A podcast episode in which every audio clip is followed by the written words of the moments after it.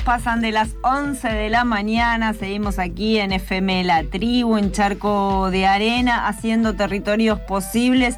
Hoy están, decíamos, ¿no? Un poco terribles los territorios, ¿no? Sí, eh, como desoladores en un punto, pero a la vez siempre con esto que planteamos, con un poco de luz y esperanza, justamente porque hay organizaciones y hay personas que se encargan de difundir todo esto. Exacto, así que le vamos a dar la bienvenida a Fanu Santoro con su columna cítrica. Buen día, Fanu. Hola, buen día compañeras, ¿cómo están? Bien, bien, acá, acá, eh, transitando esta mañana de 30 de septiembre ya. Sí, por favor, se nos va el año. Sí. Se nos va el año y no paramos de contar malas noticias. Exactamente, exactamente. y más, o sea, Fanu, recién eh, eh, nombrábamos, no sé si, si, si la seguiste, pero bueno, ahí estábamos en el territorio de la justicia de Misiones con todos los casos de, de la violencia patriarcal terrible de la justicia, ¿no? Porque estábamos hablando del caso de María Obando y vos también te vas a referir a otro caso en otra provincia. ¿No? Sí, y lamentablemente tenemos que hablar de varios casos. Varios casos, y de la provincia de Jujuy. Eh, estos últimos días en Jujuy hubo femicidios, hay jóvenes desaparecidas y además lo peor de todo es que hubo represión, porque el, pueblo de Jujuy, sobre todo en Palpalá, se levantó con toda la bronca y toda la tristeza de tener que seguir contando muertas y, se, se levantó en pedido de justicia y, en pedido de, de, de, basta de impunidad, claro. Y fueron brutalmente reprimidas. Ahora les voy a pasar a contar. Pero primero quiero hablar de Yara Sabrina Rueda, de 16 años, y de Gabriela Abigail Cruz, ellas desaparecieron en Palpará, Jujuy. Eh, un día eh, nos enteramos de, las desapariciones eh, hace unos días, 23 y 24. Yara vivía en el barrio San José. Como decía, bueno, la búsqueda comenzó el 23 de septiembre y Gabriela la búsqueda comenzó un día después en el barrio Santa Bárbara. Ambos son barrios de Palpalá. Sí. Eh, un, pueblo muy chiquito de Jujuy. Y el, el lunes por, por la mañana, por la tarde, más que nada se confirmó que eh, Yara fue encontrada asesinada. Tenemos que hablar de un femicidio más. Lo que denuncian los familiares y amigos, amigas de Yara es que hubo mucha irregularidad en el manejo de la información. El fiscal a cargo, que es Diego Kuser, eh, emitió un parte cinco horas después de que encontraron, de que encontraron el cuerpo. Durante todo ese tiempo circularon un montón de hipótesis y la familia se terminó enterando por los medios de comunicación y las redes sociales que se trataba de su hija asesinada.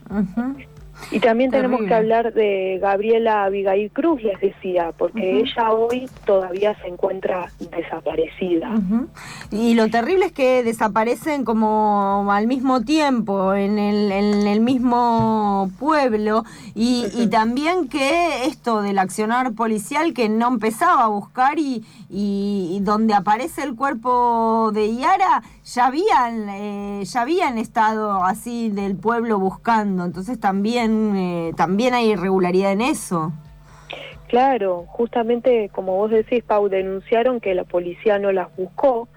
Eh, entonces la gente de la propia comunidad venía rastrillando algunos lugares de Palpalá junto a la familia, porque bueno, las familias tanto de Gabriela como la de Yara denunciaron una complicidad policial, que es lo mismo que sucede siempre cuando desaparece una joven en Jujuy. Y además, las compañeras del movimiento feminista de Jujuy que estuvieron en la marcha me contaban que eh, se acercaron varias familias en la marcha eh, del lunes antes de que se sepa la noticia, que salieron a, pedir que las busquen y expresaron que les había pasado lo mismo, ah. que las chicas desaparecen y cuando van las madres a las comisarías a hacer las denuncias, no les quieren tomar las denuncias. Y lo que nos decían es que, eh, ¿por qué hablamos de esta complicidad policial? Bueno, lo que nos explicaban las compañeras es que hay eh, una inacción policial terrible porque a la hora de, recibir las denuncias les dicen a las a las personas que van a, denunciar que las chicas se fueron con algún novio, eh, nos hacen gastar el presupuesto en la búsqueda y después eh, aparecen por cualquier lado. Eh, entonces, bueno, de esto hablamos cuando hablamos de que la policía no, no toma cartas en el asunto y además tiene esta actitud eh, totalmente eh, sin perspectiva, por supuesto, de, género, no, no, contribuye a, a, nada que pueda dar una respuesta rápida cuando, por ejemplo, una joven desaparece en un pueblo chico. Claro. De hecho, lo que nos contaban, como bueno, Pablo dijo, pero los vecinos eh, dijeron que donde fue encontrado el cuerpo de Yara, eh, la policía ya había rastrillado supuestamente. Después se terminaron enterando que en realidad pasó un patrullero nada más. No, no, no habían eh, hecho una real búsqueda, ¿no? Y estamos hablando de pueblos eh, y barrios muy empobrecidos y, por supuesto que eh, tanto la justicia como la policía, el Estado en general, se aprovecha de eso eh, para no dar causas a las denuncias. Son eh, familias que no, no tienen dinero para enseguida pagar un abogado, poder acceder de manera como, como, corresponde a la justicia. entonces, bueno, sufren esta violencia. Eh, con, sus hijas, ¿no? Sus, hijas sufren violencia de género o violencia sexual y cuando van a denunciar también sufren la violencia institucional que eh, reciben de eh, parte de, la mm. justicia o de los policías. Hay un maltrato que es eh, sistemático, constante, siempre pasa lo mismo. Entonces, ¿qué hacen las mujeres? Como saben que cuando van a, denunciar no les dan ninguna respuesta, bueno, muchas se cansan. Y después no, no, no, van más eh, a hacer la denuncia. Yo quiero remarcar el trabajo periodístico que hizo Erika, eh, Erika Cari, que es integrante de la red comunicadoras eh, feministas y de la multisectorial de mujeres, colega presente, que estuvo presente en la marcha que se realizó el día lunes. Y ella nos decía que fue una marcha súper multitudinaria. y mientras se estaba realizando esta marcha, también se estaba buscando a Violeta Ábalos, que estaba desaparecida en Cochinoca, en el departamento de Cochinoca. Pero por suerte ayer nos enteramos que eh, apareció san y salva eh, así que bueno, no tenemos más detalles de eso, pero eh, fue, la verdad es que en medio de tanta, tanta tristeza fue una alegría poder eh, tener a Violeta sana y salva. Y otra cosa importante que quería que quería destacar es que esto es algo que viene, o sea, los, los femicidios, la violencia machista en Jujuy es algo que, por supuesto, viene sucediendo eh, como, como en, el resto de las provincias y en todo el país, pero a veces no trascienden. Por ejemplo, en Cochinoca, donde desapareció Violeta, que recién les decía, a principios de este mes, de septiembre, eh, hubo eh, otro femicidio que es el de Cecia Nicole Reinaga eh, en Abrepampa, que es un pueblo que pertenece al departamento de Cochinoca. Y decían y, familiares que tampoco se la buscó. Pareció asesinada 10 días después. Esto fue el 8 de septiembre. Y lo más triste de todo esto es que mientras eh, se estaba pidiendo justicia por Yara y, por una pronta, eh, una celeridad en la búsqueda de Gabriela, una represión brutal de esa marcha. Bueno, hubo eh, personas heridas, eh, lo que nos contaba es que no, no hubo detenidos, pero sí cuando, bueno, estaban pasando por la brigada de investigaciones, justamente para reclamarle a la policía su inaccionar y su complicidad eh, con, con esta violencia, ahí comenzaron a disparar eh, con balas de goma y gases lacrimógenos. Y también, bueno, hubo algunos periodistas que estaban cubriendo hmm. Mientras estaba sucediendo esta marcha, de esa marcha estaba participando, a ver, tengo el dato acá, no quiero perderme de nada, perdone. Roxana Masala, de Perico, que tenía 32 años. Cuando llegó a su casa, ese día era su cumpleaños. Cuando llegó a su casa, su marido la envenenó y después se suicidó. Es terrible. La, la, propia mujer que estaba participando de la marcha pidiendo justicia por Erika, por el femicidio de Erika, fue asesinada por su pareja Fabián Bazarra. Eh, ella era una militante del movimiento de trabajadores excluidos de Jujuy y la verdad es que, bueno, con enorme tristeza lo han comunicado sus mm. compañeras de este hecho. Es decir, que por lo que se cree, lo que trascendió hasta ahora es que eh, la asesinó cuando llegó a su casa después de la, de la marcha. Gabriela Cruz sigue desaparecida. Hubo un avance en la investigación, nos contaba la compañera Erika de Jujuy, eh, donde se está investigando a su pareja.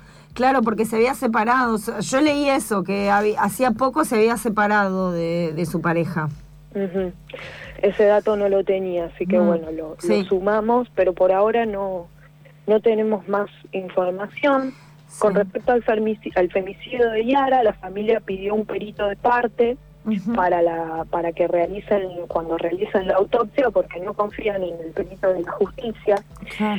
Ya tienen un abogado, pero la autopsia se va a realizar cuando llegue este perito. Es algo que puede estar sucediendo en estas horas si no es que ya sucedió. No no tengo eh, novedades hasta el momento. Y sí, en las convocatorias, en Palpalá, ayer hubo más marchas, hoy va a haber otras, y en distintas partes de Jujuy, en San Salvador, hoy se realiza otra convocatoria. Es impresionante cómo se está movilizando todo el pueblo de Jujuy y, lo, y lo que da, lo que genera mucha bronca e indignación también es que eh, el gobernador Morales no hizo ninguna mención al respecto de estos casos. Hmm. Pensemos Jujuy, una provincia muy golpeada por el coronavirus, con una desidia total por parte eh, de los funcionarios del gobierno de Morales, donde, bueno, ya hemos contado varias veces incluso eh, en Tarco las, deficiencias y, la desidia del gobernador, eh, que tampoco parece eh, movilizarlo ni, querer hacer nada al respecto sobre los casos de violencia de género en Jujuy, que cada vez son más y es muy preocupante la situación. Eh, sumo al informe que hoy también, 30 de septiembre a las 4 de la tarde, eh, se van a manifestar aquí en la Casa de la provincia de Jujuy, que está ubicada en la avenida Santa Fe al 900 en la ciudad de Buenos Aires, varias organizaciones de mujeres y disidencias y partidos y organizaciones sociales también para exigir esto, ¿no? Esto mismo que estamos denunciando de Jujuy, bueno, hacerlo aquí en Buenos Aires frente a la Casa de la Provincia.